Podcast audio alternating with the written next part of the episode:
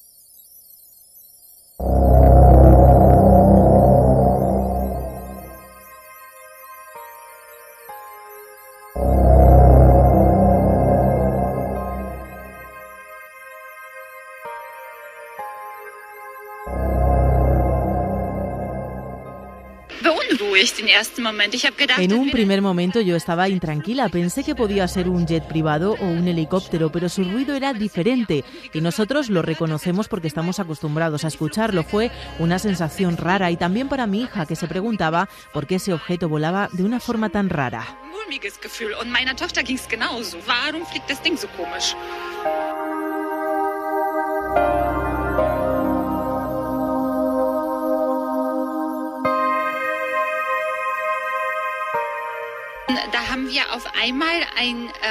Vimos algo, no sé exactamente qué era. Era algo iluminado, tenía una luz roja y también amarilla.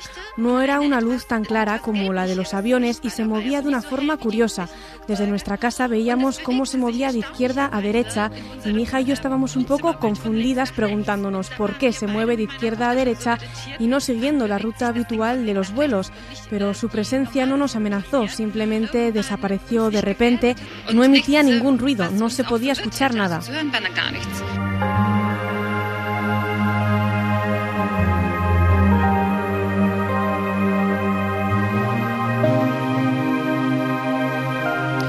1 y 32 minutos. Parece que hemos iniciado un viaje en el tiempo. Parece que estamos de nuevo en la mítica década de los años 70. Ese tiempo pasado en el que noticias como esta convulsionantes se daban mucho más a menudo. Quizá por eso la sorpresa es enorme. Y la sorpresa es global, absolutamente global. Ha recorrido los cinco continentes.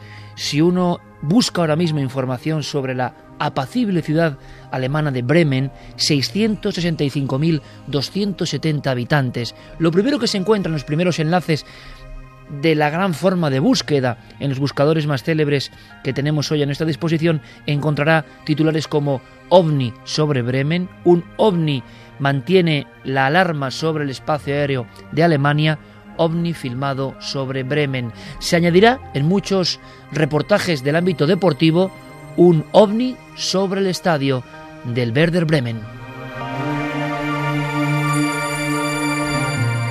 Por supuesto, nuestra obligación periodística que tengáis todos los datos, todas las luces, todas las sombras, prácticamente en tiempo real, porque esto está ocurriendo y esta es la magia de la radio. Hemos trabajado a tope todo el equipo para que tengáis pues todas las voces diferentes que componen el puzzle de este acontecimiento que desde luego algo extraño debe ser, muy extraño. Pero vosotros tenéis que ser los jueces, vosotros tenéis que analizar. Comenzamos nuestro viaje escuchando, hemos podido, gracias a la intervención de varios amigos que luego mencionaremos en la traducción, en las grabaciones, en las llamadas, con su paciencia, hemos podido hablar con diferentes actores de esta historia que ocurre hace tan solo tres días, se dice pronto. Cristina Kelek es portavoz de control de tráfico aéreo en Bremen y sus palabras, desde luego, son sorprendentes porque parece que todos han asistido a algo que a día de hoy, y ya es raro, han pasado unas cuantas jornadas, todavía no pueden explicar. Los controladores del aeropuerto vieron una luz muy corta que desapareció enseguida, pero no hemos podido confirmar de qué se trata. En el radar ha aparecido una señal muy breve, sin que se haya podido identificar una forma concreta ni tampoco de qué objeto se trata. Es algo muy extraordinario. No ha ocurrido nunca, solo hace unos años ocurrió en Stuttgart algo parecido, pero solo parecido, ya que no afectó al tráfico aéreo al no encontrarse cerca del aeropuerto. Sabemos que la policía ha visto algo brevemente, pero no ha podido describir ni averiguar de qué se trata.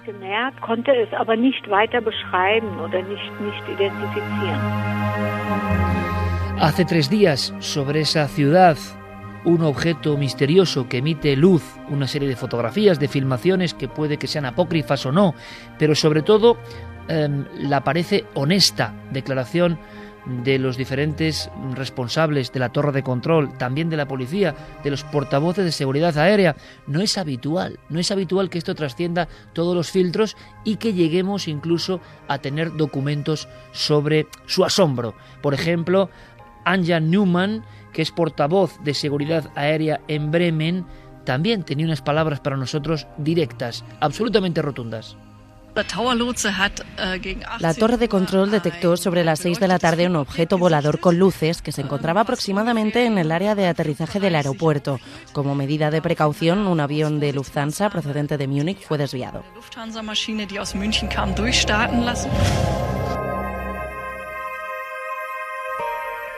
Aviones desviados, tráfico aéreo cerrado, situación de vigilancia con prismáticos, un coche patrulla de la policía que también asiste a las evoluciones de qué.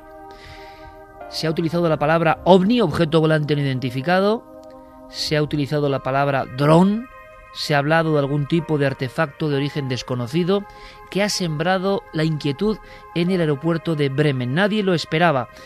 Podemos compilar toda la información para que tengáis los últimos datos, porque nuestra idea es que podáis palpitar con el último minuto de esta noticia. No podemos dejarla morir porque puede que estemos, puede, ante uno de esos casos ovni, como hacía mucho tiempo, eh, casi con una sensación de ingravidez, durante tres horas desapareciendo. Si son certeros y son fiables los documentos gráficos que con cuentagotas van llegando, ese objeto parece que se disuelve y queda una sombra. Hoy lo decía uno de nuestros compañeros, José Antonio Ponsetti, en la redacción, cuando da miedo e inquietud Iker el documento es cuando esa luz tan poderosa se divide en dos y sobre todo cuando de repente se disuelve y queda en mitad de la noche una sombra, una sombra aún más oscura que el propio cielo. Si os parece, porque esto es un programa de información periodística sobre todo, y ha ocurrido el misterio, y es tan reciente, escuchamos la crónica de María Prieto, que es corresponsal en Alemania de la cadena SER. Ahí un buen racimo de datos, de documentos, de voces, para que empecéis ya, si queréis de inmediato, a mandarnos vuestras opiniones. Seis y media de la tarde del lunes, la torre de control del aeropuerto de Bremen detecta un objeto volador no identificado en su espacio aéreo. Durante tres horas, los radares siguen el rastro de un ovni que finalmente desaparece sin dejar rastro. Por seguridad, se cancela un vuelo proveniente de Frankfurt y otro se desvía a Hannover. Un avión de París se ve obligado a esperar en el aire antes de poder aterrizar con normalidad. Ania Naumann es portavoz del control de tráfico aéreo. Nunca habíamos visto nada igual. Esto es para nosotros algo totalmente nuevo.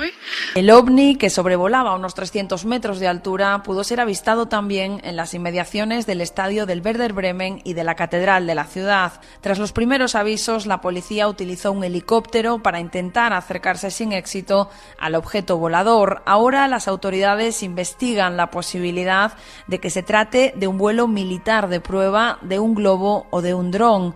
De confirmarse esta teoría, estaríamos ante un quebrantamiento de la ley. Nils Mathisen, de la policía de Bremen. La intervención peligrosa en el espacio aéreo es un delito y puede ser castigado con una multa o con hasta cinco años de prisión. Del incidente apenas hay fotos o vídeos que permitan observar con claridad lo ocurrido, pero sí testigos que ahora ayudan a la policía en sus investigaciones. Se movía a poca velocidad.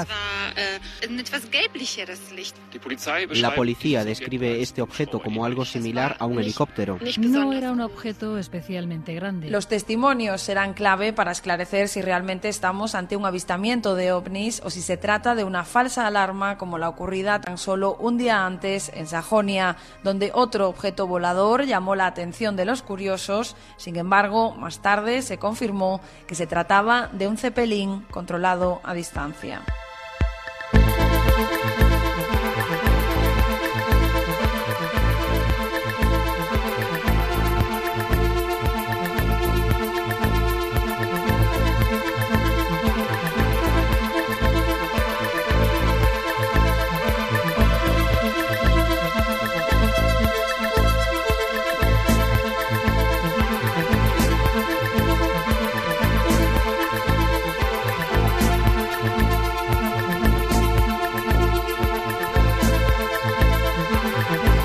Una y 40 minutos, esto es Milenio 3 en la cadena serie. En una noche como esta, de emoción setentil, no puede faltar Equinox, la portada de los extraterrestres que nos miran.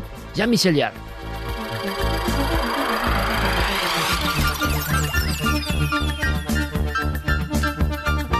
Sonidos cósmicos e imaginamos a muchos vecinos. Es más, os lo adelanto, tenemos oyentes de Milenio 3 que estaban de la zona de los acontecimientos. Tenemos muchas cosas, por ejemplo, la carambola increíble de que el mismo día en que la prensa mundial recoge el ovni sobre Bremen, la cancelación, la alarma en el espacio aéreo, parece un poco de película, nos recuerda el caso Manises de alguna forma, ese mismo día se publica un informe oficial que tiene que ver con otro acontecimiento ocurrido en julio de este año pasado, eh, en el cual un piloto asegura que observa una aeronave de extraña forma, luego os lo contaremos, y que iba a rumbo de colisión. Carmen, buenas noches. Buenas madrugadas, Un sinfín de informaciones y evidentemente, y sería importante, eh, y siempre agradecidos al palpitar de las redes sociales, ya dispuestas para recibir todo tipo de opiniones y de documentos, claro. Pues como siempre tenemos eh, las vías de comunicación con este programa abiertas a través del correo electrónico milenio3 con número arroba cadenaser.com y en las redes sociales, en Twitter, en Facebook y en Google Plus nos tienen que buscar en Nave del Misterio. Fermín Agustín me comunica por línea interna que ya en esas redes sociales que acaba de mencionar Carmen, en la nave del misterio, están eh, los vídeos para que podáis, bueno, pues analizar. Me gustaría mucho directamente saber eh, vuestra opinión en torno a un vídeo que hay que decirlo, es misterioso, es, es, complejo, es raro. ¿Será el fenómeno de Bremen o no? A las pocas horas salió. Yo esperaba, con un acontecimiento tan mediático, que hubiese decenas y decenas de vídeos, el mundo en el que estamos, en que cualquiera puede generar cualquier cosa, y los primeros sondeos que hemos hecho con los expertos de imagen de nuestro programa, por ejemplo Camino Rey Martínez, nuestro realizador, u otros, decían que era muy difícil que eso fuese un fraude. Pero ese vídeo pasa por diferentes escenas hasta acabar, ¡pum!, el objeto muy luminoso, muy potente, esfumándose. Es lo mismo, se vieron diferentes cosas. Santiago Camacho, buenas noches. Buenas noches, Iker. Como tú decías, estamos no solo en un ambiente sonoro, sino en la sensación de volver a un caso de los que ya no se daban. De las que ya creíamos que no se iban a volver a dar. Un caso que ha mm, parado completamente el tráfico aéreo de un importante aeropuerto durante tres horas. Estamos hablando de una medida extremadamente poco usual y extrema.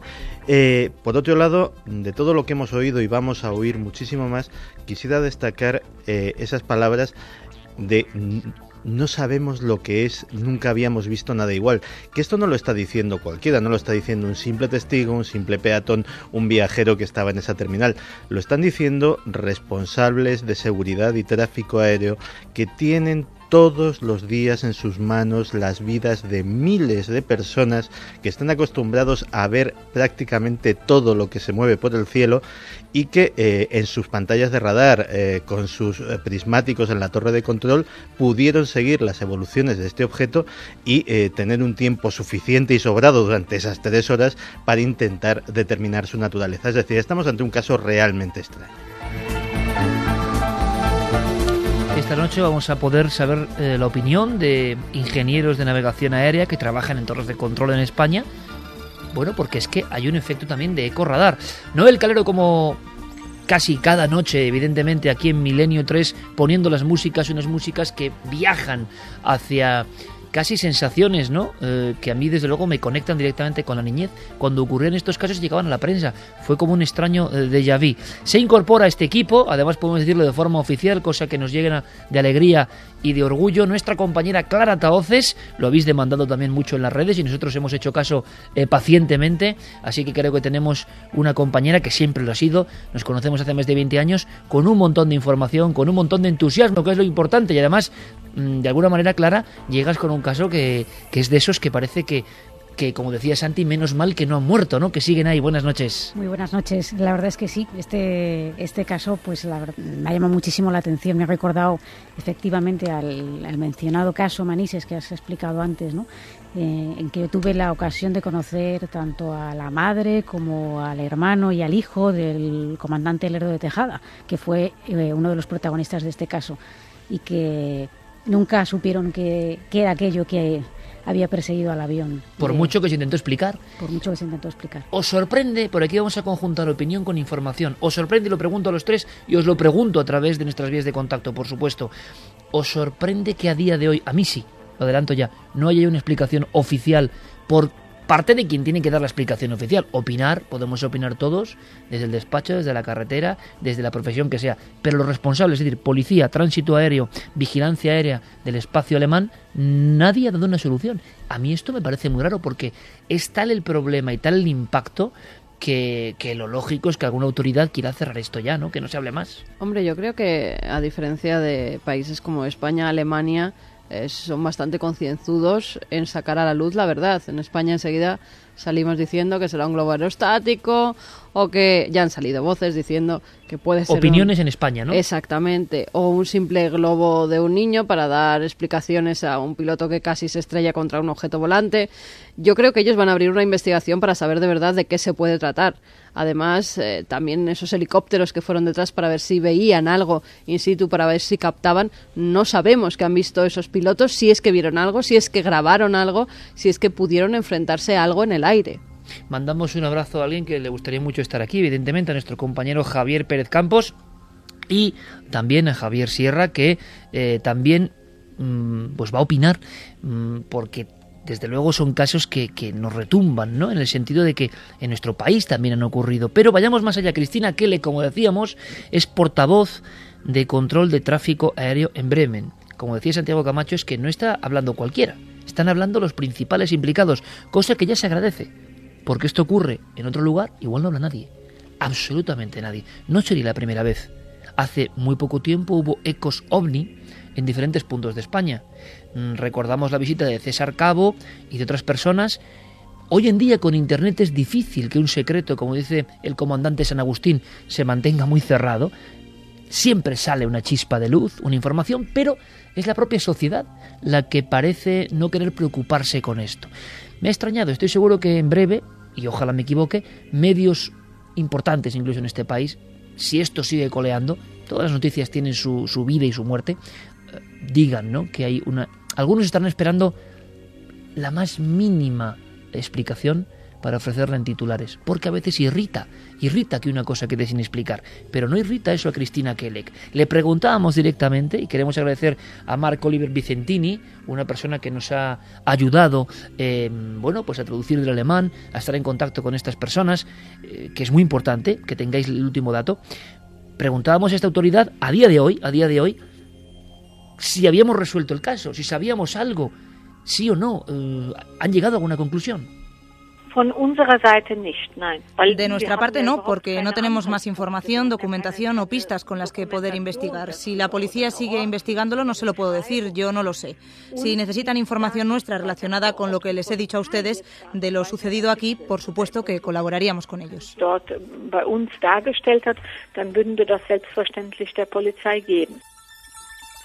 Sorprende la amabilidad, la honestidad. Ha ocurrido un caso, evidentemente ha ocurrido no es una imaginación. Y bueno, pues hay que recabar eh, todos los datos, están abiertos a colaborar con la policía y sobre todo, y a mí esto es lo que me impacta quizá por la falta de costumbre, la total sinceridad en asumir que no. Hemos parado tres horas. ¿Cuánto dinero, que también se ha hablado de eso en la prensa alemana, se ha perdido por retener un avión eh, que iba rumbo a París en el aire eh, cancelar varios vuelos, es que eso cuesta mucho dinero a los contribuyentes. ¿Está ocurriendo algo lo suficientemente grave como para que se tomen una serie de medidas? Eh, Kristen Bambeck es eh, portavoz de la policía en Bremen y va mucho más allá porque asegura que no saben si pueden ser extraterrestres o qué puede ser, pero que esperan colaboración ciudadana, grabaciones, vídeos y claro, a la portavoz de policía escucharle a este nivel, pues también no deja de sorprender. Si se trataba de aliens, lamentablemente no podemos confirmarlo. Esperamos que alguien que haya podido grabar algo con su teléfono móvil nos llame o también alguien que haya visto lo ocurrido y nos pueda dar una descripción.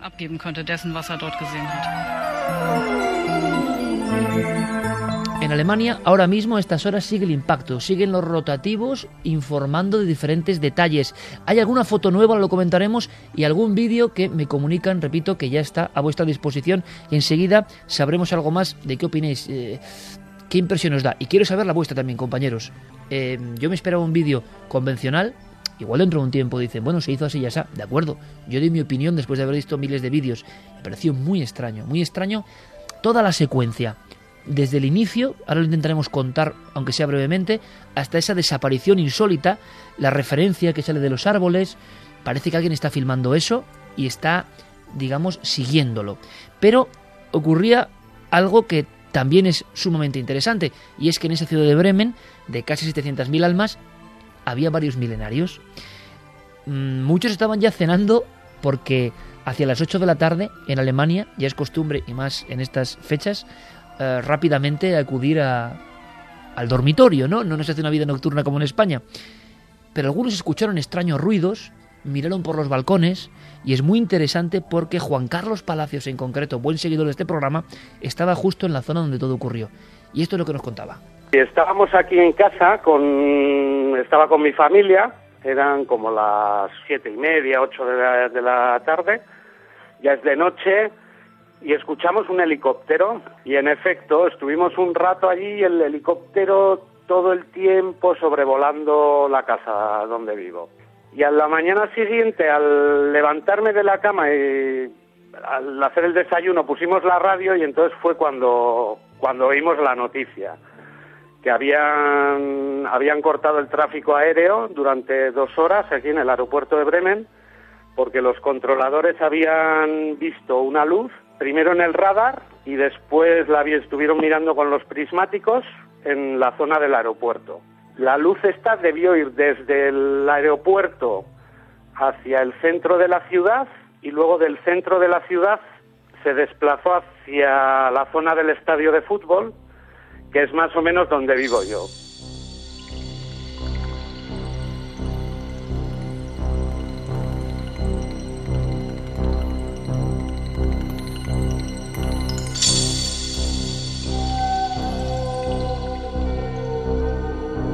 1 y 52, Milenio 3 en la SER, Vangelis, otro clásico que no podía faltar esta noche. A ver si me contáis y les contéis a los espectadores, compañeros, a vuestra forma, qué se ve en ese vídeo, por ejemplo, que ya ha dado la vuelta al mundo, que no podemos saber si es apócrifo o si es el mismo objeto, sí que parece que se ha grabado en Bremen y a las pocas horas del acontecimiento, pero no podemos decir nada más. Yo hablaba de mi sorpresa. ¿Vosotros? La verdad es que el vídeo es sorprendente. De hecho, lo mencionabas al principio del programa, eh, tuvimos la ocasión, yo tuve la ocasión de verlo por primera vez junto con nuestros compañeros de imagen de Cuarto Milenio. Gente que además está muy acostumbrada a ver vídeos de este cariz y de cosas mucho más extrañas por la naturaleza de nuestro programa que... Eh, cuando te dicen, oye, esto no me lo creo, te lo dicen, porque por esto, por esto, por esto, y eh, de repente pues empezaron a notar eh, un sinfín de detalles técnicos, a cada uno le ponían un nombre más exótico que el otro, perdón por mi desconocimiento de la materia, pero que decían, no, no, esto no puede ser un vídeo porque fíjate en el tracking, fíjate en el no sé qué, fíjate en el no sé cuántas, no, no, este vídeo es auténtico. ¿Y qué se ve en ese vídeo? Pues se ve... Pues eh, permíteme, Santi, si es auténtico, si no es un fraude generado por ordenador, lo que se ha grabado es muy extraño. Yo no sé lo que es, pero el comportamiento de las diferentes fases lo hacen raro. Lo hacen muy extraño. También tiene una cosa que, que se suele agradecer en estos vídeos, que es un punto de referencia. En este caso, las ramas de un árbol eh, que está en primer plano. El, objeto aparece a una altura aparente más o menos de la copa del árbol. Es una noche neblinosa, parece que, todo está envuelto en una especie de neblina, evidentemente una noche fría, y eh, aparece una luz. Eh, el, el autor del vídeo hace zoom para acercarnos a ella y podemos ver que eh, tiene una forma eh, entre ovalada y rectangular, es difícil de... Que es cuando tú y yo en la redacción nos llevamos la sorpresa de que hay un instante en que hay, bueno, una aproximación por zoom, desde luego, pero se ve como una forma. Puede ser efecto del zoom o que eso tiene una forma, no lo sabemos según eh, también eh, las apreciaciones de, nuestros compañeros, el zoom que utiliza es un zoom digital, no es, el zoom óptico, es decir, eh, puede ser que sea la, cámara de un móvil y hace una ampliación de, eso, entonces al pixelar puede también, digámoslo así, distorsionar de alguna forma la, forma del, objeto. Y vemos evolucionar ese, ese, objeto luminoso y hay dos momentos dos momentos extraños efectivamente. Uno de ellos es el momento en el que la luz parece dividirse en dos. Cosa que en muchos casos y en muchas muestras de la casuística anterior que conocemos por la literatura es relativamente frecuente, desconcertante, pero frecuente que este tipo de apariciones de repente se dividan. Pero efectivamente el momento que sobrecoge es cuando eh, aquella luz súbitamente se apaga y queda en el cielo la huella de una sombra que yo intuyo personalmente triangular de un objeto suspendido del aire más negro que la noche y que eh, realmente sí que tiene una apariencia de solidez absolutamente inequívoca.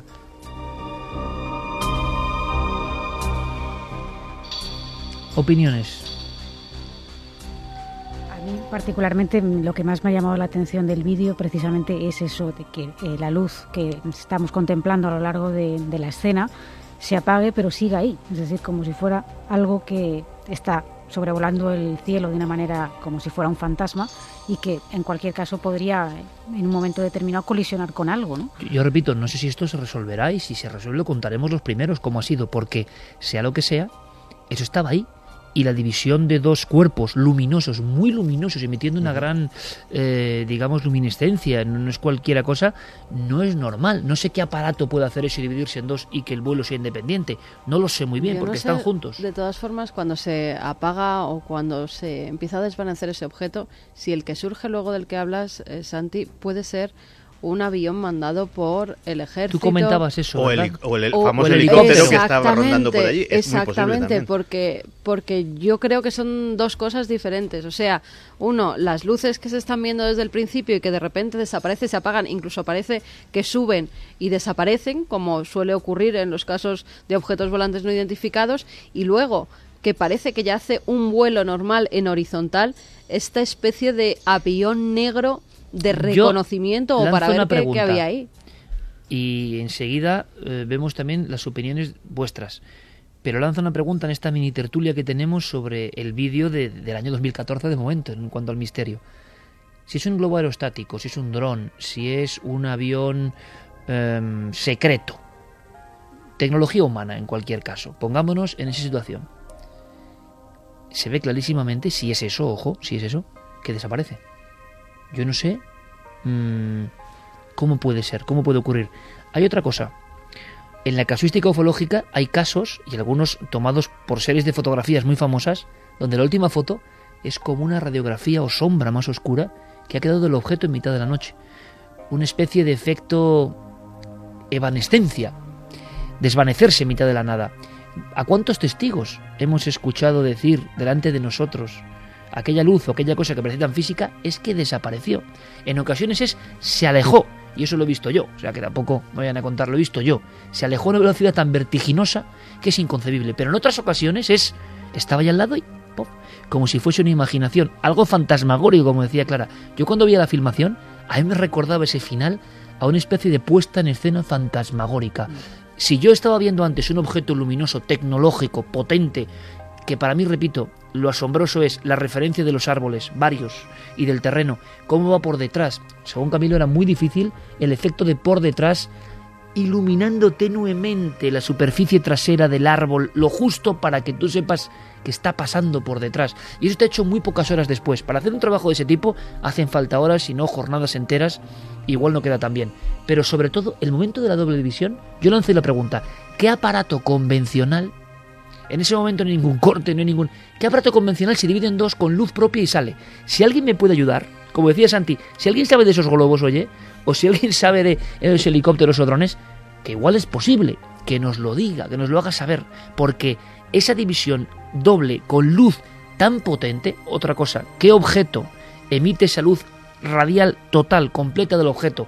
No son luces de posición, aunque hay testigos que dicen que había unas luces dentro, pero ¿qué, qué objeto emite esa energía en el cielo? Si es que es el mismo ovni de Bremen, que igual es que se ha grabado otra cosa en otro punto, aunque el testigo hablaba o lo eh, enviaba como ovni en Bremen, ¿no? Parece que esa grabación sí es la más aceptada hasta ahora, hasta que sepamos algo más, como corresponder al ovni de Bremen. Desde luego, eh, lo del objeto de procedencia humana pues es posible, pero es discutible. Si hablamos, por ejemplo, de un prototipo secreto, pues me parece la forma menos discreta del mundo interrumpir el tráfico aéreo de un importante aeropuerto durante un par de horas para probar algo que podía ser tecnología militar. Y con las largas puestas, ¿no? A tope. Sí, además. Eh, véannos aquí, sobre Bremen. Otra posibilidad que se ha apuntado, que ahora eh, hay, hay drones, drones, digámoslo así, domésticos, eh, al alcance de todos los bolsillos, y que algún bromista pues pueda haber estado con su aparatito jugando. Eh, esos aparatos que son juguetes deliciosos y que eh, muchos de nuestros oyentes pues los habrán visto o alguno lo habrá disfrutado, eh, tienen unas limitaciones de autonomía. Es decir, son aparatos eléctricos que la batería le dura 10 minutos, 15 minutos y apaga y vámonos. No se tiran 3 horas en el aire de altura, es decir, la señal de radio llega hasta donde llega y puedes controlar el aparatito hasta donde puedes controlarlo, que no es muy alto. Y además tú te puedes y además no sube, sino que cae. Efectivamente. Y otra cosa, se tú te puedes meter subiendo hacia el cielo, que al contrario, que es que cuando se acaba o cuando ya no te llega el mando para seguir controlándolo, cae a bloque. ¿Y cómo desaparece un dron? Yo no entiendo muy bien cómo, ¡puf!, se esfuma. Y además se da un paseo por toda la ciudad, hasta ir hasta el estadio y, en fin, que, que no son varios kilómetros, no sé el alcance que pueden tener. Y luego otra cosa es, tú con un dron doméstico, vamos a decirlo así, te puedes meter en la zona de la, del aeropuerto, de la pista de aterrizaje, saltarte los controles bueno, de seguridad. No des ideas porque a lo y mejor meterte... se puede hacer. Vamos a Vamos a dar más ideas. Hablamos de aeropuertos, perfecto. Pues hablamos y escucháis al ingeniero de navegación aérea y jefe de explotación técnica de la torre de control del aeropuerto de Parayas en Santander. Creo que Miguel Ángel Ruiz lo tiene bastante claro en torno a el intruso. Él lo llama así, el intruso en la noche. Es un caso muy extraño en el sentido que es un caso muy mediático, ¿no? No suele ser habitual en en aeronáutica, en navegación aérea, que todas las operaciones de un, de un aeropuerto se, se paralicen porque eh, se entienda que la seguridad aérea está comprometida, ¿no? Como fue este caso. Quizás llama la atención el prolongado tiempo, tres horas de inactividad, pues por un eco eh, en los radares que, que habría que explicar un poquito brevemente que evidentemente eh, se entiende, aunque no lo dicen así los medios, es que durante esas tres horas los controladores estuvieron tratando de establecer contacto radio con aquel supuesto objeto y se, lógicamente sin éxito, ¿no? Lo cual provocó pues eh, la salida de las patrullas de helicóptero y las patrullas de policías pues a, tratar de, de ahuyentar un poco a ese intruso, aunque realmente lo puedo de, denominar así, intruso en el espacio aéreo pues del aeropuerto de, de Bremen.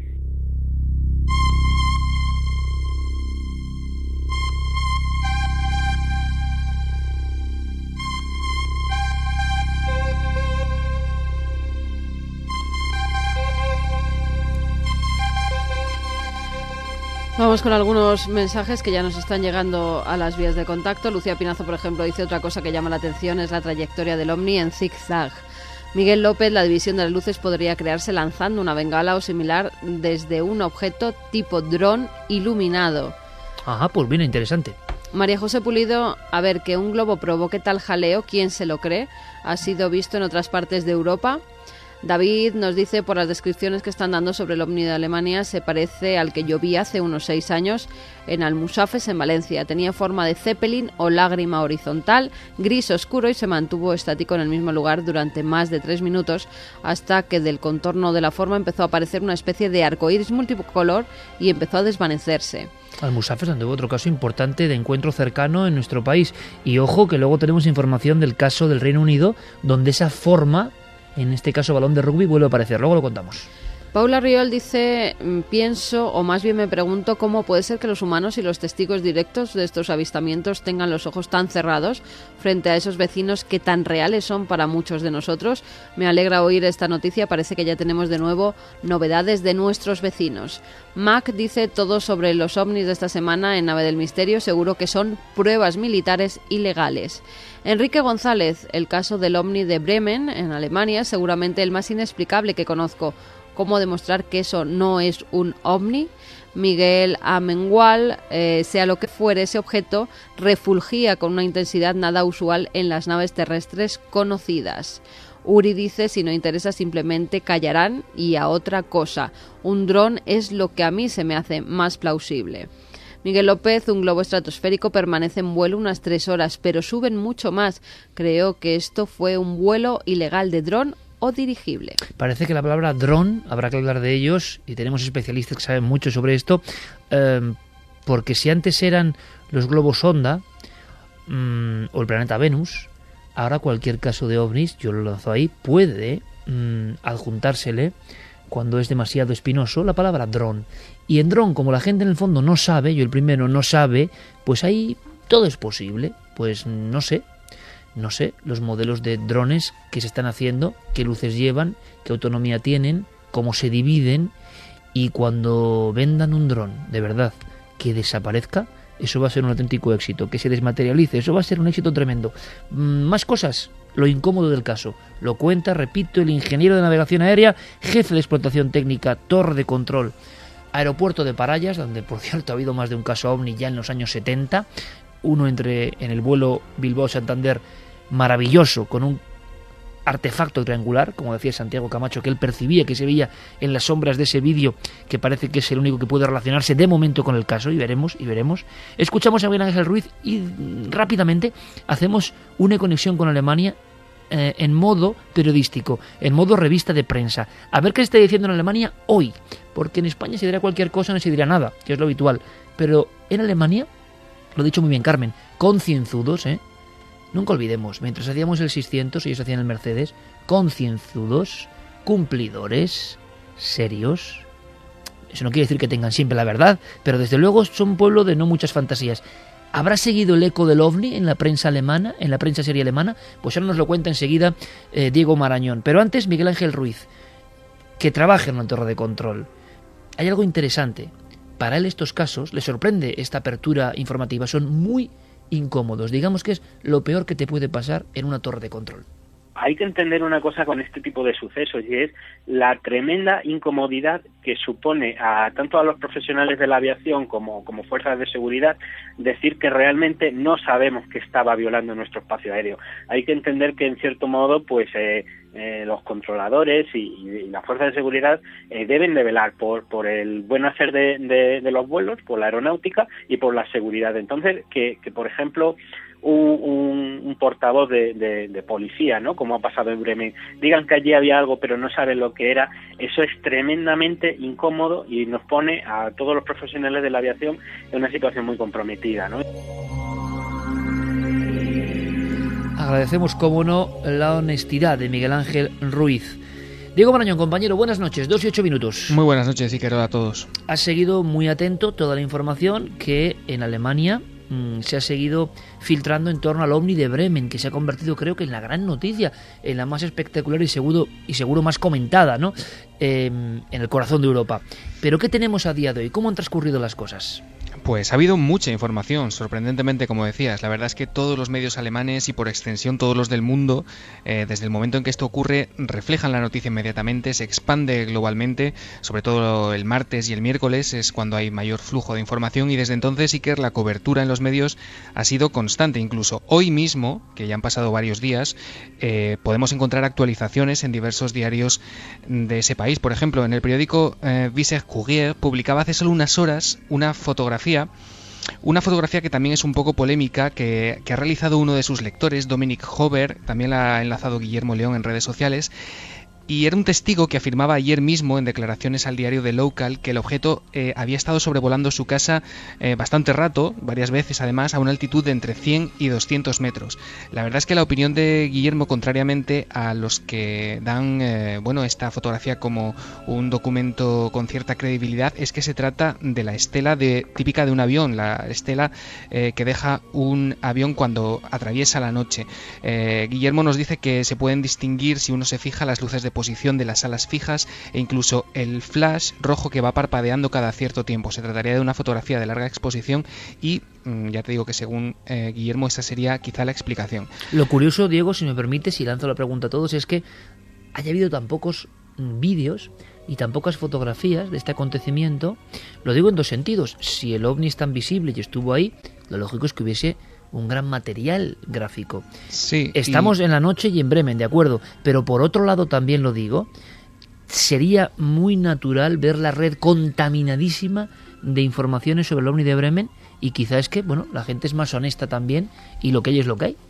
La verdad es que además la policía de Bremen, la policía de, de esa ciudad, eh, bueno, no se ha vuelto a pronunciar sobre el tema. Ellos publican un comunicado el pasado martes, lo cuelgan en su página web en el, los que, en el que confirman ¿no?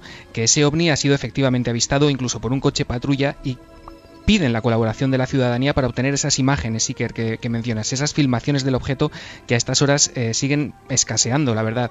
O sea que un coche patrulla, Diego, también fue testigo ocular directo del objeto. Sí, y además ellos, como te digo, lo confirman en su página web. Es un dato que ellos dan y que no tienen eh, ningún temor. Desde entonces no se han vuelto a pronunciar, pero ese dato, si uno va a la página web de la Policía de Bremen, todavía se lo puede encontrar hoy. Es otra cosa imposible, creo yo, casi imposible, aunque los medios han cambiado y las fuerzas de seguridad hay gente maravillosa y tenemos muchos seguidores, muchas veces en la pirámide digamos jerárquica no les permiten ¿no? ser tan honestos y sencillos como decir hemos visto un ovni y no sabemos lo que es es incómodo todavía hoy pero en Euromania como dices Diego ha ocurrido. Fíjate, eh, en relación al vídeo que estabais comentando eh, hace unos minutos, ayer mismo Radio Bremen, uno de los medios de comunicación de esa ciudad, se hacía eco de él minimizaba de alguna manera su importancia y citaba expertos en imagen eh, que achacaban esa aparente espectacularidad de la filmación a un abuso del zoom de la cámara. Ellos decían que ese efecto tan eh, bueno, tan impresionante o tan eh, espectacular de algún modo podía haber sido debido a ese excesivo empleo del zoom. Este mismo medio, Radio Bremen, apuntaba la posibilidad de que pudiera tratarse de un hexacóptero o un aparato similar. Claro, pero en este bueno, tú estás haciendo la, revista de prensa, Diego, pero lo que nadie, yo no acabo de entender muy bien es la división del objeto y la desaparición del objeto, Santi.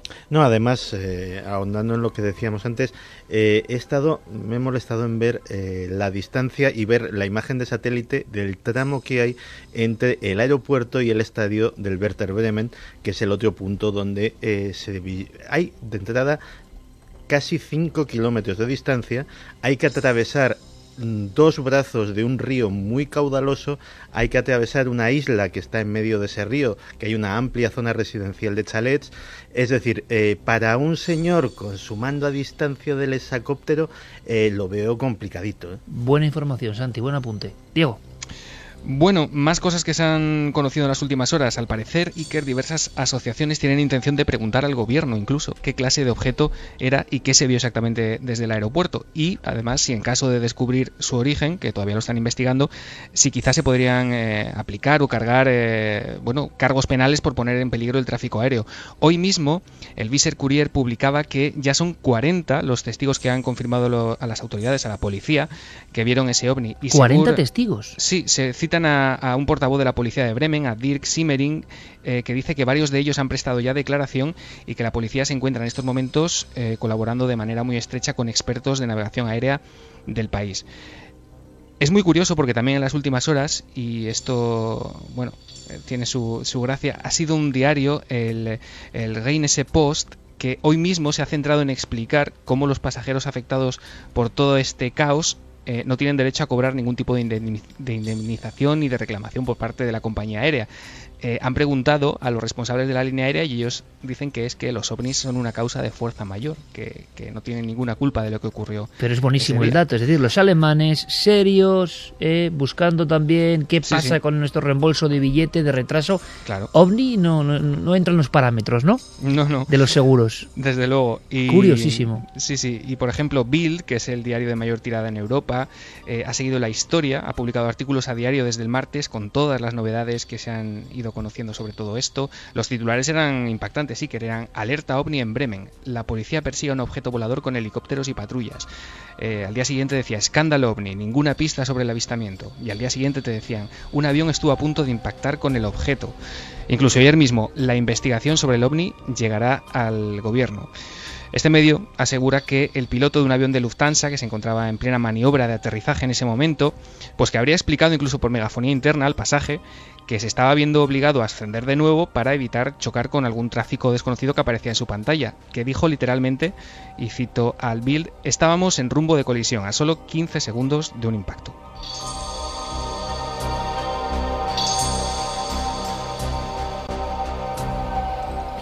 Qué lujo contar con Diego Marañón para hacer estas revistas de prensa de último minuto, a rumbo de colisión. Se me estaban poniendo los pelos de punta Diego, tú sabes que yo soy un sentimental, pero que estaba escuchando esta música de fondo y te estaba escuchando los titulares ¿no? del Bill diciendo alarma ovni, alerta ovni en Bremen, a rumbo de colisión, y encima me cuentas que va a haber una interpelación parlamentaria sobre el tema, con lo cual, como decía antes Clara Tauces, el asunto del ovni de Manises parece que cobra como un calco, como si 35 años después se repitiese la historia, porque si recuerdas, Clara, el caso Omni de Manises no pasó más o menos todo esto y mucho más, sino que tiempo después eh, Mújica Herzog interpeló al gobierno entonces de Adolfo Suárez con tres preguntas sobre qué era el Omni de Manises y aquella pregunta quedó sin responder.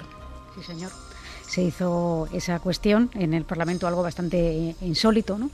Y nunca se halló una respuesta convincente. ¿Pasará lo mismo con el Omni de Alemania?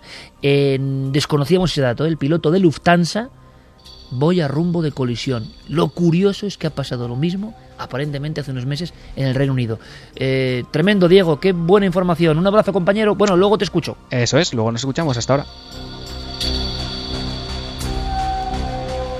Lufthansa, voy a rumbo de colisión. 40 testigos con declaración. Policía.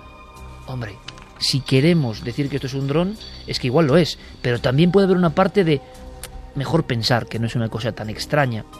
Yo no sé qué carta quedarme. Desde luego, los alemanes están actuando mm, con una sobriedad encomiable. Javier Sierra, él lo tiene bastante claro. Nos encontramos ante un caso, lo estamos viendo, nada usual. El asunto de Bremen no es un ovni clásico. Eh, y no lo es por eh, varias razones. Primero porque el avistamiento eh, tiene una duración inusitadamente larga. Son tres horas entre las seis y media de la tarde y las nueve y media de la noche, el arco de tiempo en el que se están viendo este objeto sobrevolando la ciudad de Bremen. Em, después, lo que dicen todos los testigos, y tampoco es una característica clásica de un ovni, eh, es que tiene un vuelo uniforme. No hay cambios bruscos de dirección, ni eh, de velocidad, ni ninguna de las características clásicas que se observan en muchos de los casos OVNI que tenemos en nuestros archivos. Y luego sí que hay una característica que lo hace raro, porque las otras dos podrían, en fin, eh, más o menos ser interpretadas de un modo racional, y es que en algún momento, y esto está incluso filmado, ese mm, objeto eh, parece que está formado por al menos dos luces que terminan por separarse y por tener vuelo independiente.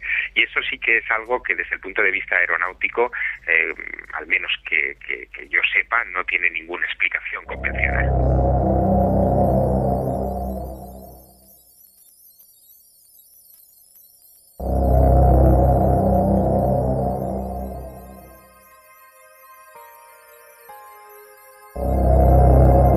18.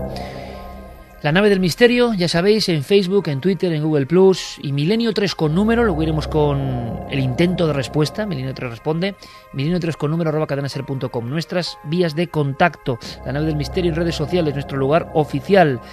Suena de fondo lo que parece el bramido de una nave, ¿verdad? Rendezvous, Jean-Michel.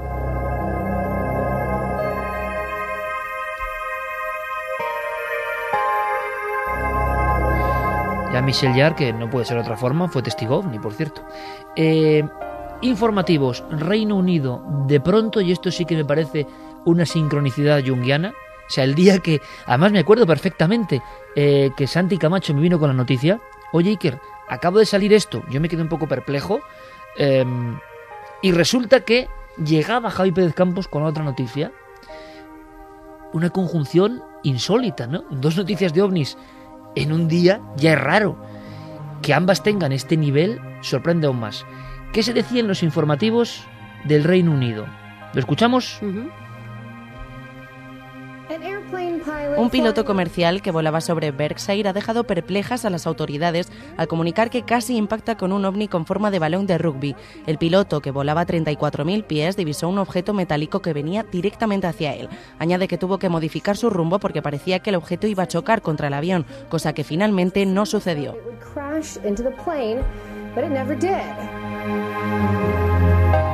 Vaya coincidencia. Pues sí, efectivamente, ese 13 de julio del año pasado, a las 6 y 35 de la tarde, un Airbus A320 pasaba por encima de, Bars de Berkshire, eh, muy cerca de Heathrow, y el piloto, mm, en un momento dado, hace un ademán de eh, poner la alarma del avión porque está viendo un objeto metálico contra el que va a impactar. Objeto físico, no una luz. No, no, no, no una luz, un objeto físico con el que él cree que va a impactar llevando 150 personas en su avión. Enseguida, eh, cuando ve que no ha colisionado, observa cómo ese objeto sube por encima de su nave durante eh, varios minutos, está sobrevolando encima e incluso dice a, los, al copiloto y a las azafatas, a todo el vuelo, que si han visto ellos lo mismo que ha visto él porque casi impactan contra el objeto. Nadie ha visto nada, ni azafatas ni copiloto han visto absolutamente nada. Él da la voz de alarma a torre de control porque eh, pues llevas a 150 vidas a tu cargo y has estado a punto de colisionar contra algo. Un piloto con muchísimas horas de vuelo tras de sí. En radares dicen que no ha aparecido nada esto hace que cuando toman tierra se abra una investigación, una investigación del cual tenemos aquí el informe que han sacado a la luz donde no se llega casi a ninguna conclusión. Es decir, recoge las palabras del piloto, como te he contado lo que él ve, un objeto brillante como con forma de balón de rugby que además eh, impactaba el sol sobre él y reflejaba, reflectaba, con lo cual era un objeto superficie físico, pulida. Exactamente. Llegan a varias conclusiones pero no dicen que sea eso lo que ha visto el piloto tampoco, ni le dan ni le quitan la razón. Ponen en tela de juicio lo que ha visto porque ha sido el único de la tripulación que lo ha visto y dicen que pudo haberse asustado por un eh, mm, globo eólico que el sol a las 7 menos 25 de la tarde estaba ya bajando, que reflejara en ese globo y que ese reflejo hiciera al piloto creer ver algo grande contra lo que iba a impactar. Esa ha sido la posible explicación que han dado. Claro, yo creo que el piloto distingue lo que es un globo de un niño, ¿no? Que contra y un reflejo, y un reflejo mm, contra algo que al A parecer veces- tenía un gran tamaño y él se asusta mucho porque de verdad cree que va en ritmo de colisión, vamos a en rumbo de colisión, perdón. A veces las explicaciones que se dan, que muchas tendrán sentido, pero algunas es como insultar directamente la inteligencia de un piloto. ¿no? revesadas, ¿no? Para lo que decir, bueno, pues se ha visto algo extraño. Es quizá más si- simple que, que esa eh, explicación tan Porque enrevesada. ¿dónde está quedando el piloto? Si usted lleva 150 y seguramente tiene 10.000 horas de vuelo y un globo le asusta, Pues mira, es como decirle a, a este piloto que, que tiene tantísimas horas de vuelo que un globo de Bob Esponja casi le hace dar la alarma, ¿no? Porque cree que se va a chocar. Es que Mira, no... una de las historias más asombrosas de, de la investigación militar del tema OVNI en España son las explicaciones de algunos casos. El célebre caso de Manises, unas chimeneas en chimeneas. Cartagena provocan una alarma como la de Bremen, incluso mayor, en el Mediterráneo español el 11 de noviembre del 79. Pero ojo, que esto se ha comentado poco. Hay otros casos, otro racimo de casos, se sigue investigando, y la culpa en esta ocasión creo que no la tienen los militares, sino aquellos que asesoraban a los militares desde el ámbito civil diciendo tenemos la solución. Ahora se ha puesto muy en boga pues coger una especie de, de carta estelar traspasada al ámbito informático, ver si, no sé, la posición de un planeta tipo Venus, si no encaja con eso, pues hablar de un rayo en bola. Ahora son drones lo que antaño eran rayos en bola, que era la gran explicación. Y los expertos decían, es que un rayo en bola es tan raro como un ovni, ¿no? Pero yo recordaré una de las más impresionantes. En el año 95, y lo he comentado alguna vez en este programa, yo creo, un piloto de combate da la información de la observación de un objeto con forma de media luna, perfectamente pulido, el sol incide en su superficie, es en pleno día, no tiene ventanillas, no tiene inscripciones, parece que se ilumina con una gran potencia, eh, hace un zigzag y unos giros que sorprenden al piloto de caza en pruebas, la confirmación oficial final, lo que ese piloto recibe como explicación de lo que ha visto, es que era, lo digo textualmente, no pongo ni quito, un helicóptero de la Vuelta a Andalucía. Decirle esto a un piloto de combate, yo conozco unos cuantos, a veces no sabe si por no causar la alarma con el tema ovni, bueno, pues tienen que, que tragarse la doblada en ocasiones, ¿no? En Decir, el bueno, sumario lo que descartan es que se trate de ningún globo meteorológico, ni aerostático, ni satélites. Pone que esas dos cosas han sido En el caso de comprobadas en el caso Heathrow. de Heathrow, que han sido comprobadas y que descartan que se trate de eso y que la única explicación que pueden dar es que sea un globo eólico. vaya carambola lo de la doble noticia el mismo día. ¿eh? Eh, Estabas ah, contando lo de los avistamientos de Venus y los helicópteros de la vuelta ciclista. En Estados Unidos, por esa misma época, estaba muy de moda el gas de los pantanos. Cada vez que Cada hay- país tiene su- Sí, tiene su moda propia para explicar estas cosas y cada vez que no se podía explicar eh, un avistamiento ovni, automáticamente decía, no, esto ha sido gas de los pantanos que genera una luminiscencia extraña y eso es lo que ha visto el piloto. Pero eh, a mí ya esto de esto de, del globo fugado de, de Heathrow me parece absolutamente chocante. Entre otras cosas porque no sé si esta gente es consciente de que la velocidad de crucero, la velocidad a la que se aproxima eh, un avión a la pista de aterrizaje viene siendo unos 400 kilómetros por hora. El diámetro de un globo infantil, por muy grande que sea, es de un metro. Un objeto de un metro a 400... Es que ni lo ves, o sea, de entrada. O sea, No solo eso, Santi, yo lanzo, yo sé que en esto, bueno, evidentemente no soy nada objetivo, pero estoy seguro que si muchos medios, y aquí tiro piedras contra mi tejado, muchos medios que no les gustan estos temas simplemente, o que no lo consideran serio, reciben cualquier mínimo atisbo o pista, por muy ridícula que sea, la ponen titulares, como se ha hecho muchas veces, para cerrar un caso. Para que por lo menos al mismo tamaño, que es lo que se persigue en ocasiones, se reproduzca como noticia el ovni de Bremen fue un globo. Y con eso el público piensa en ellos, queda calmado. Aunque para esas personas, por desgracia, y tengo que decirlo, el mundo está cambiando. Y ahora mismo, es verdad, con pros y contras, las personas siguen la información e intentan ¿no? acudir a fuentes que antes eran imposibles. Yo recuerdo una anécdota sobre este comportamiento tremenda, ¿no?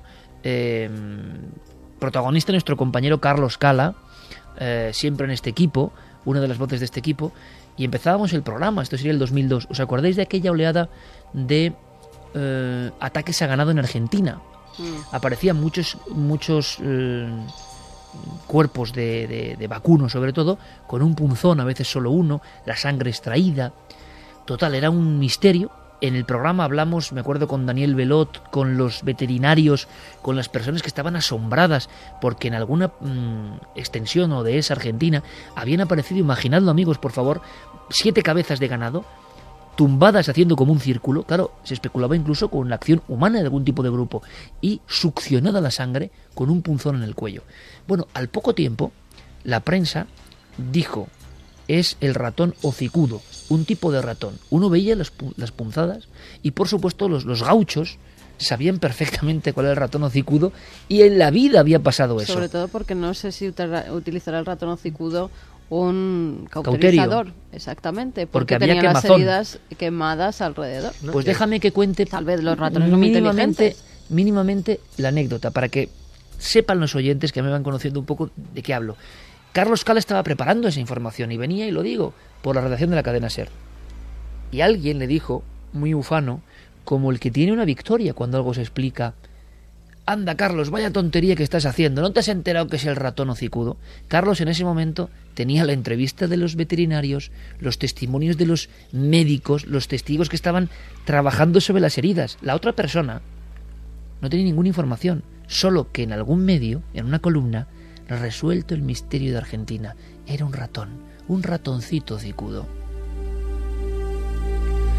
a lo que voy en la división de los medios que se manejan, los datos que se tienen y a veces la poca gana de decir oiga, como ha pasado en Alemania esta semana. Y sobre todo porque no sabemos. nos confirmaron desde allí las personas que habían investigado sobre los animales que les hicieron callar. No, pero luego hubo una cosa muy maravillosa, Santi, y es que el ratón hocicudo jamás se comportó de la misma forma y nunca ha vuelto a ocurrir nada. Nunca ha vuelto a ver ese tipo de punzones que desangraban vacas. Ahora ya, como la noticia ha pasado... Pero si es que el ratón hocicudo, además, eh, eso de desangrar vacas le debía de dar una sed tremenda porque había un fenómeno asociado que era que las piletas enormes donde se almacenaba el agua eh, para, eh, para dar de beber al ganado, piletas de miles de, de litros, de repente de la noche a la mañana aparecían vacías. Fantástico contar esto con Astrala, Australia, Michael Hugen Fernando Jiménez del Oso de fondo.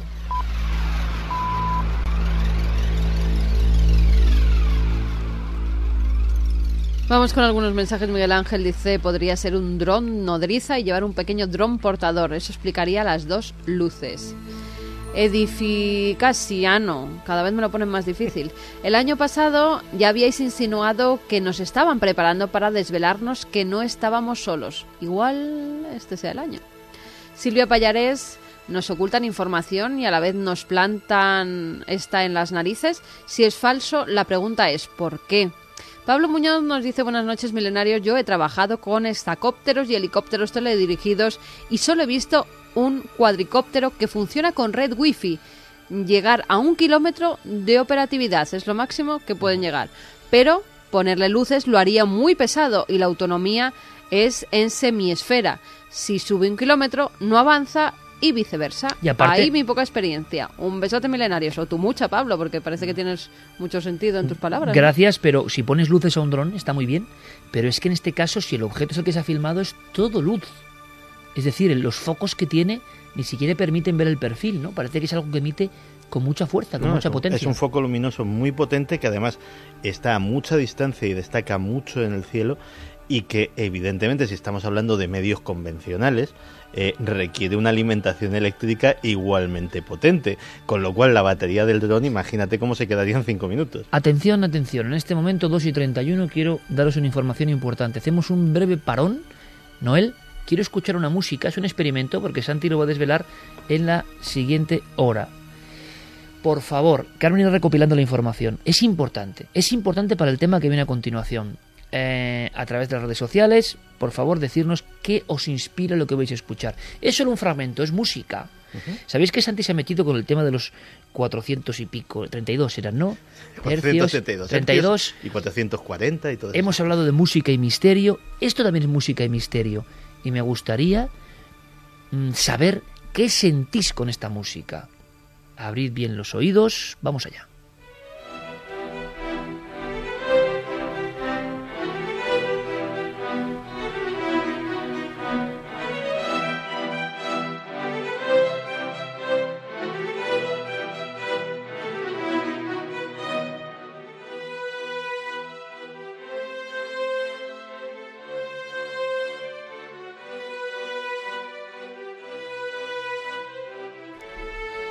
¿Qué te inspira a ti, Santi? A mí la verdad es que eh, me recuerda a Vivaldi y es una música muy alegre y con una composición bastante, bastante meritoria. ¿Qué, ¿Qué podía tener el autor de esta música dentro? ¿En qué estaría pensando? ¿Qué opináis?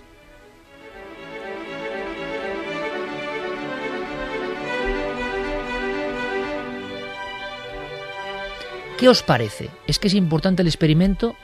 En la siguiente hora resolvemos el misterio y merece muchísimo la pena. Es un tema fascinante y un poco aterrador también. Volvemos a Australia, Noel.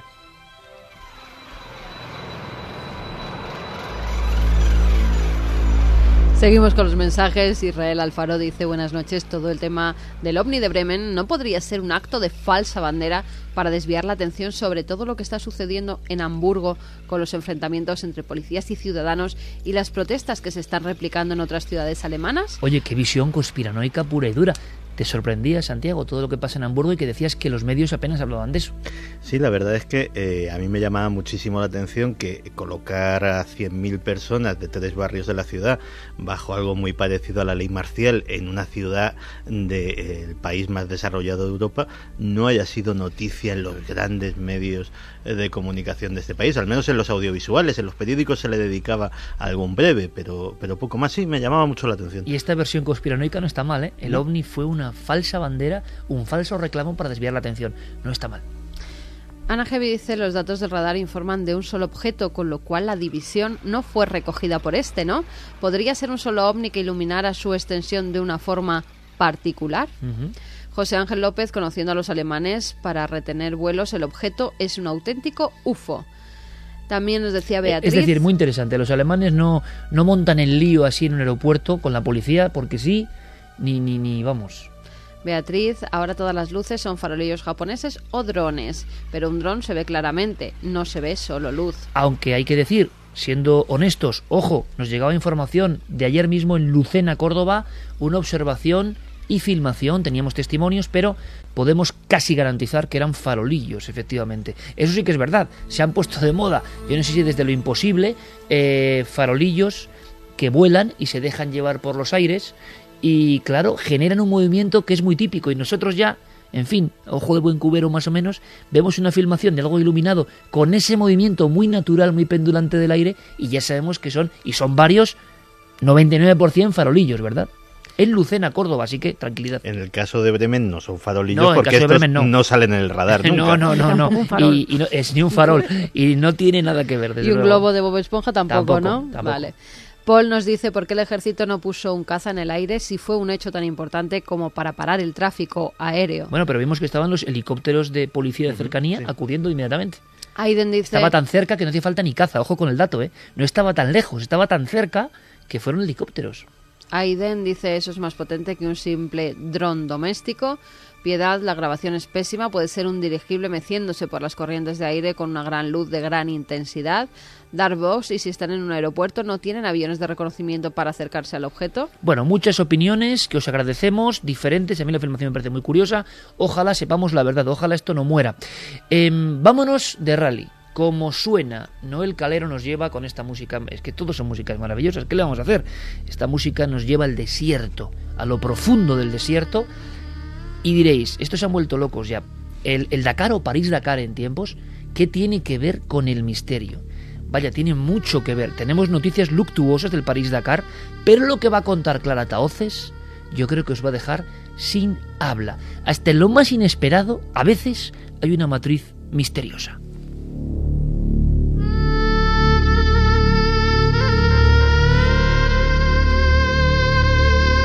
La última hora, Clara, por cierto, era es un accidente mortal.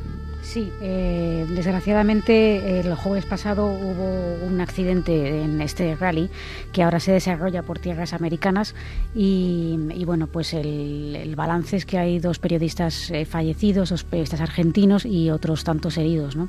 Eh, este rally, muchos lo han calificado del rally maldito o, lo llaman como una carrera infernal, ¿no? porque realmente lo es. Es decir, eh, no solamente pierden la vida numerosos pilotos, más de medio centenar eh, a lo largo de la historia. Más de medio centenar de muertos en el Dakar. Sino que mm, eh, también pues periodistas que lo cubren, incluso personas que, pues están por allí y de repente son atropelladas. es decir, es de los más peligrosos del mundo, ¿no?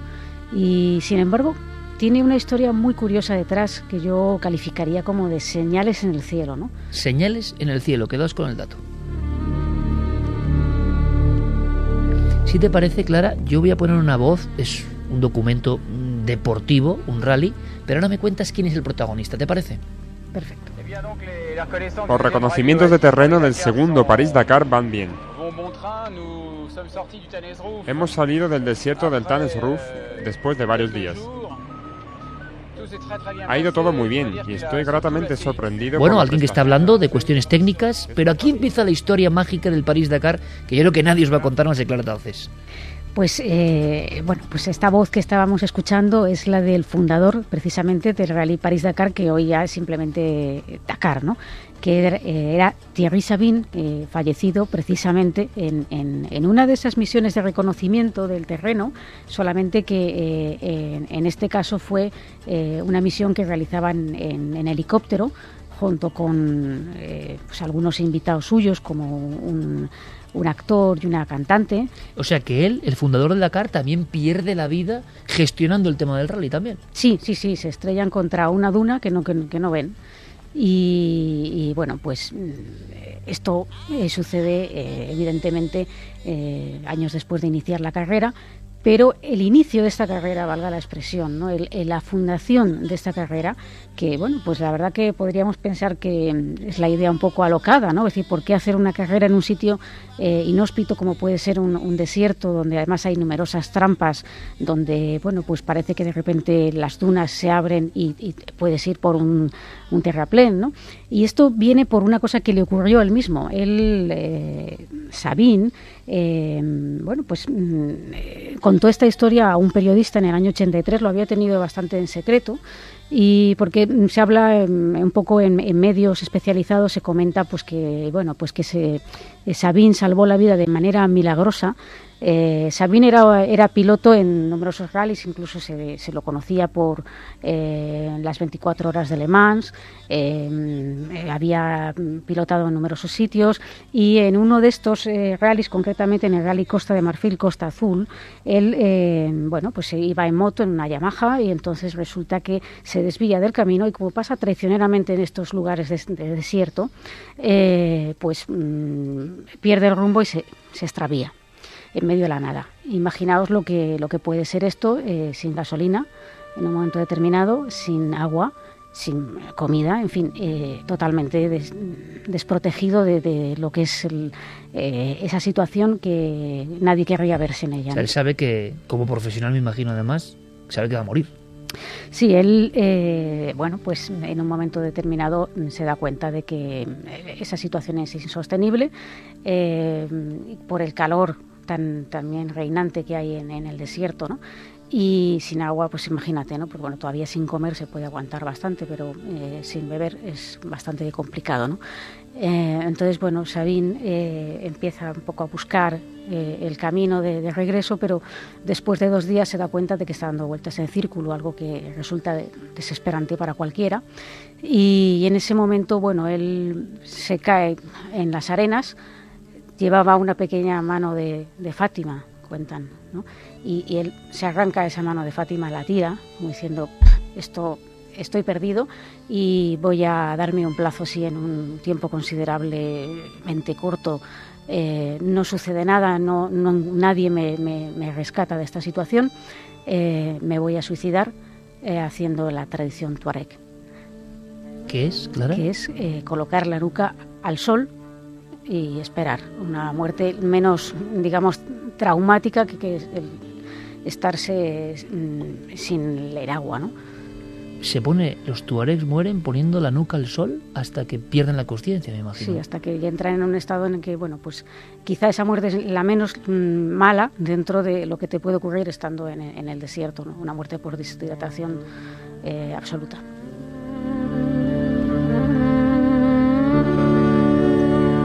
Tenemos al fundador del París-Dakar en esa situación. Sí. ¿Qué ocurrirá? pues, eh, bueno, sucede, él, decía, ¿no? o morir o esperar un milagro. Esto es lo que él se plantea, ¿no? Y mm, piensa para sí mismo, si saliera con vida de esta aventura, eh, organizaría una carrera me gustaría organizar una carrera en el desierto, porque eh, aún así él tenía fascinación por el desierto, incluso antes de que, de que sucediera eh, su muerte también en el desierto. Eh, alguno de sus amigos manifestó que si Sabine alguna vez pues de las circunstancias que pueden, lo que, cómo nos gustaría morir, ¿no? Pues que él desearía morir en el desierto. Esa atracción, esa imantación, ¿no? Lo estamos pensando ahora. Le pasa esto que ahora vas a resolver en el desierto y acaba sus días en el desierto. Estaba ligado, ¿no? A las arenas de alguna forma.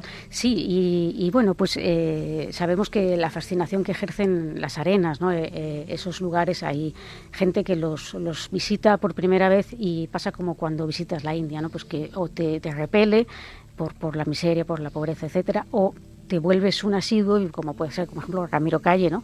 que viaja a, la India constantemente. Pues esto ocurre mucho, es el veneno del desierto, ¿no? que o te, te, o te repele o quieres volver a toda costa. ¿no?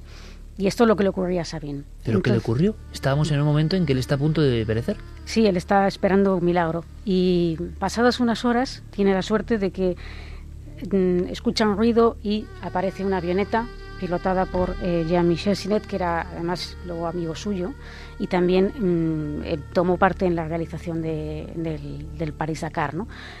Y eh, lo ve, lo ve y entonces en ese momento le tira agua, le tira un poco alimento y le hace ver que, mm, tiene que marchar en ese momento, pues no puede descender, pero que regresará en breve, en una hora aproximadamente. ¿no? Y bueno, pues entonces eh, Sabine dice, bueno, estoy salvado, esta es mi, esto ha sido un milagro, ¿no? Pero sucede que eh, no regresa, no regresa, no regresa y, y Sabine ya otra vez con la desesperación dice, pero bueno, ¿qué está ocurriendo? Y lo que estaba ocurriendo es que eh, Sinet eh, intenta regresar a buscar a su compañero y se da cuenta de que no lo ve, de que donde estaba no es como si se hubiera vuelto invisible, no consigue verle desde las alturas. pasado un tiempo, Sabine ve el avión y el, pero eh, le hace señas y el avión pasa de él porque no lo detecta, no, no le ve. Eh, entonces, eh, bueno, pues Sinet ya un poco también desesperado porque sabe que, eso supone que, es la muerte para su compañero, ¿no? Y cuando ya le queda poca gasolina, observa en el cielo, fíjate qué cosa Iker, una especie de cruz que marcha en sentido opuesto a la dirección que él llevaba con la avioneta. Una cruz en el cielo, luminosa. una cruz en el cielo. Una cruz en el cielo sí eh, se cuenta un poco que tenía cierta luminosidad, o sea, cierta potencia como para él fijarse y sobre todo que se desplazaba en ese sentido opuesto al que él llevaba. Y entonces Sinet lo toma como una señal y dice, yo algo estoy haciendo mal, voy a dar la vuelta y voy a seguir esta señal. Gira, da la vuelta y eh, finalmente da con Sabine porque mm, la cruz, según dice, le lleva directamente a él.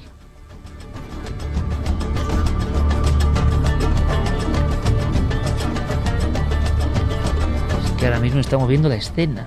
El amigo y daba vueltas, la luz, la reflexión, en fin, no le permitía ver. Eh, era como una especie de juego diabólico casi, ¿no? Y de pronto la cruz estaba situada sobre ese hombre a punto de suicidarse.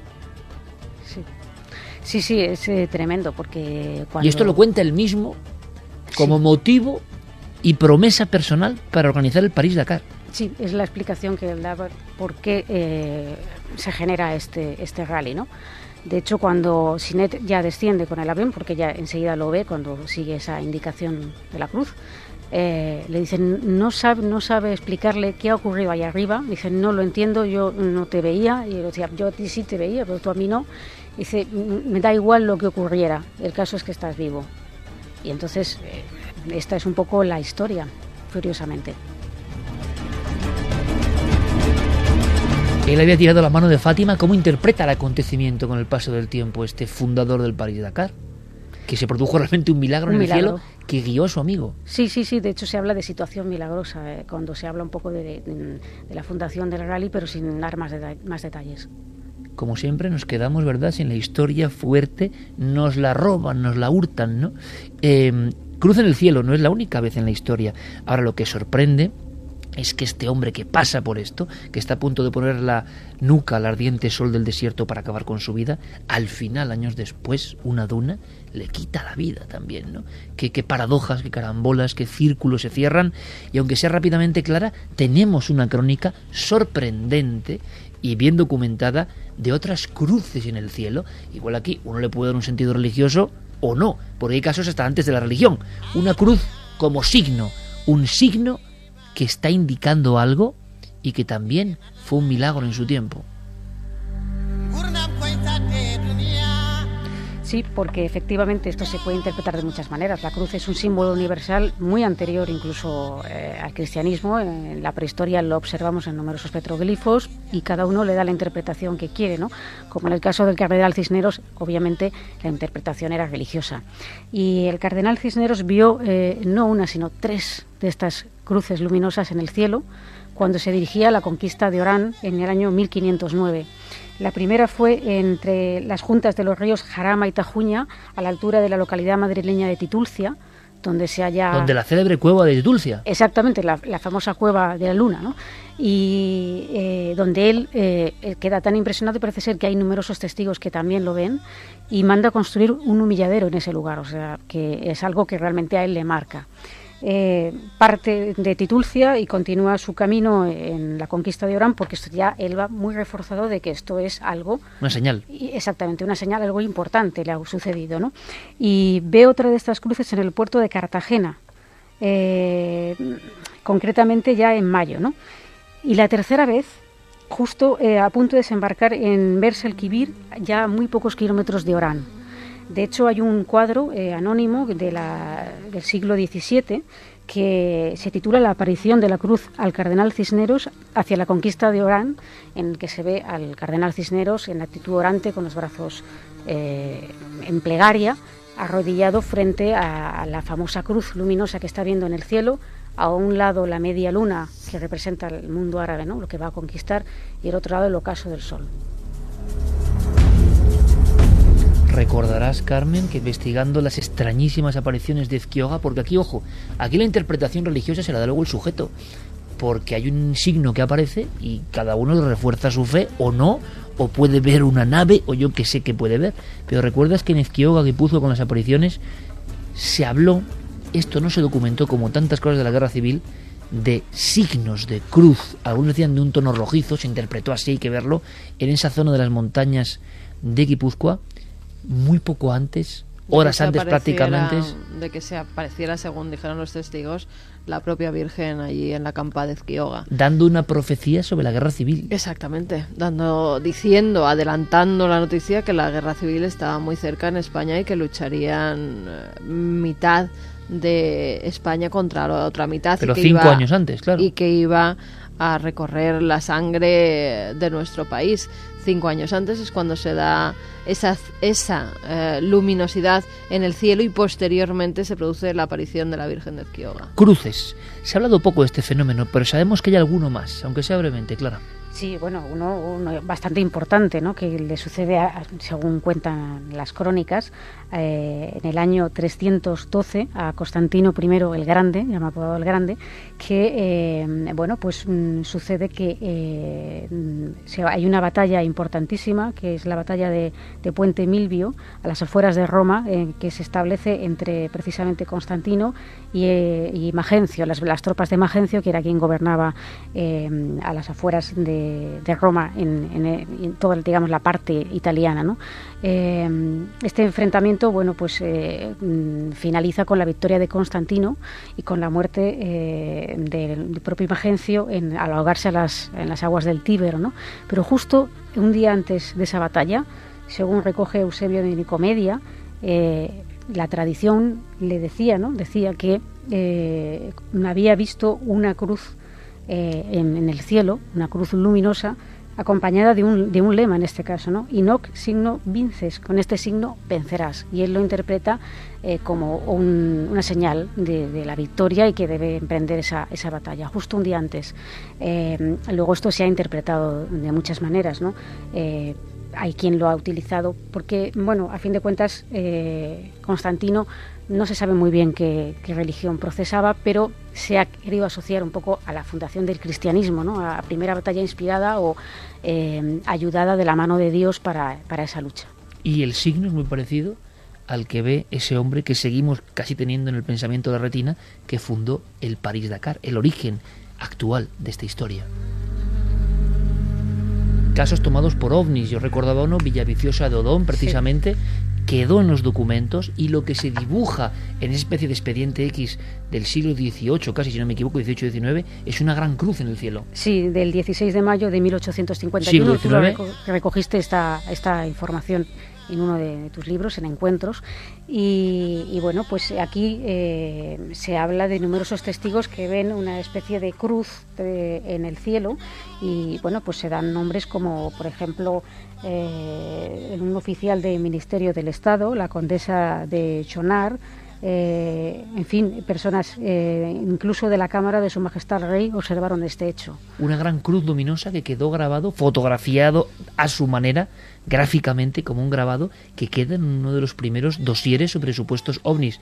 Villa Viciosa de Odón, o sea, no muy lejos, aquí cerquita de Madrid, y algo tan gráfico que quedó en la memoria colectiva. Claro, eh, cuestiones, ahora sería como el mismo efecto dron, ¿no? Cuestiones atmosféricas, cuestiones meteorológicas o algo más. Claro, la historia del París-Dakar, su fundación, la pregunta es, y yo la lanzo, es ¿por qué nos quitan muchas veces estas historias? ¿Por qué solo una entrevista concreta, puntual? ¿Por qué no se recuerda esto?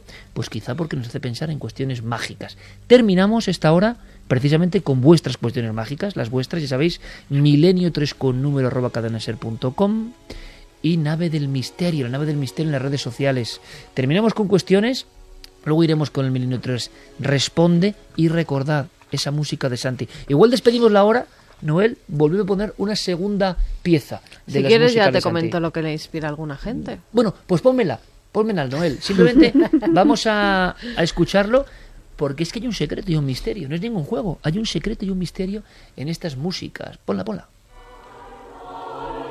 Esta es una segunda pista, ¿no? Una segunda creación. Escuchamos. y di una pista. De la misma autora.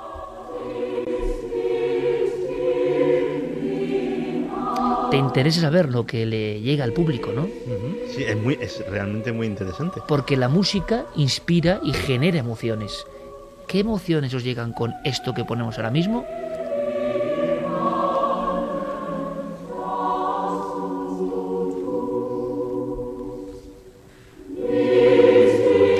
Pues mira, Victoria Yunta dice la música me inspira un triunfo militar dulcificado. Elkin Guevara, a mí me inspira la idea de triunfo, de euforia. Nefertiti, esa música me recuerda a las películas de época que se hacían en Hollywood en los 50, tiene un encanto clásico. Perdicas Berré, que tengo peluca blanca bailando con una damisela enfrente de Luis XVI de Francia.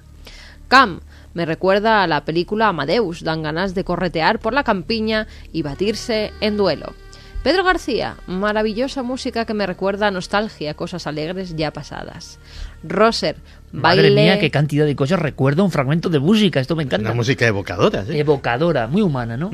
Roser nos decía baile de máscaras, grandes vestidos y pelucones. Eso me dice la música que habéis puesto. Paula, esa música del experimento que Iker ha puesto a mí me inspira lo siguiente. Una cola de diapositivas de la existencia de la humanidad con su comienzo y su futuro final. Vamos a hacer una cosa. Eh, ¿Puedes darnos algún titular? Para luego desarrollar el tema. Bueno, hazlo después de los siguientes mensajes. Vale. mensajes globales. Venga, vamos con mensajes globales. Kat nos decía, nunca antes había oído sobre la muerte de Tuareg y menos sobre este suceso. Es muy interesante. Yo tampoco, ¿eh? Lo de la muerte de Tuareg no lo recordaba. ¿Tú lo recordabas, no, no. Santi? Creo que Juanje a lo mejor lo mencionó alguna vez. Yo no sé si Alberto Vázquez Figueroa también alguna vez comentó, pero es una especie de, Araquiri Tuareg. O sea, al final pierdes la vida del sol, claro, a 50 y pico grados. Intentar evitar un, el, el sufrimiento. Deshidratación total, Sí, claro. Exacto, por lo menos que el sufrimiento sea mínimo, ¿no? Darvos dice, no pensaba que una carrera tan famosa podría tener detrás una historia tan emocionante. Nos decían también, eh, siempre real, no sería la mano de Fátima, al final funcionó. Bueno, La mano de Fátima es la que le salvó. Claro. Bueno, él, él se arrancó ¿no? y la tiró. Bueno, pero la- estaba al lado, estaba cerca. Tal vez la mano es muy larga y al final hace efecto. También nos hablaban de cómo en el desierto, es verdad, la arena puede reflejar y así que la avioneta no viera Sí, a su claro. compañero. Eso nos, nos lo apuntaba. Pero la cruz no se explica. Nos hablaban también eh, sobre los ovnis Eh, hola amigos, por favor, los que estén dando explicación de este ovni, como que es un aparato humano, que dejen de pensar en ello ya. No por las potentes luces, no por la autonomía, no por la longitud de la señal. Hay que pensar que ese objeto despertó a las autoridades alemanas por poner en peligro tráfico aéreo. De ser un aparato humano, no lo habrían capturado para investigarlo, no habrían rastreado la señal para hallar el origen, si no intervinieron las autoridades para capturarlos porque realmente lo consideraban extraño. Un mail o un mensaje que resume muy bien, eh, digamos, la versión de muchos oyentes esta noche en Milenio 3. Queremos seguir contando con vuestra participación. Llegan nuestros compañeros con las noticias, pero os prometí ese experimento musical. Eh, Santi, ¿cuál sería el titular? Un titular que a ti te parezca como para dejar la cosa así ¿eh? E, encauzada. ¿Qué te ha sorprendido a ti de esta historia? Mm, mira, vamos a hablar en la siguiente hora de una serie de artistas malditos la compositora de esta, eh, de esta composición musical es tan maldita, tan controvertida, que su propio padre ha sido agredido físicamente solo por haberla engendrado. El secreto de unas composiciones que así, ¿no? Primer oído parecen muy hermosas. Nos lo cuenta Santi Camacho a la vuelta y muchísimas más cosas. Ahora nuestros compañeros con toda la información puntual, como siempre, aquí en la cadena Ser.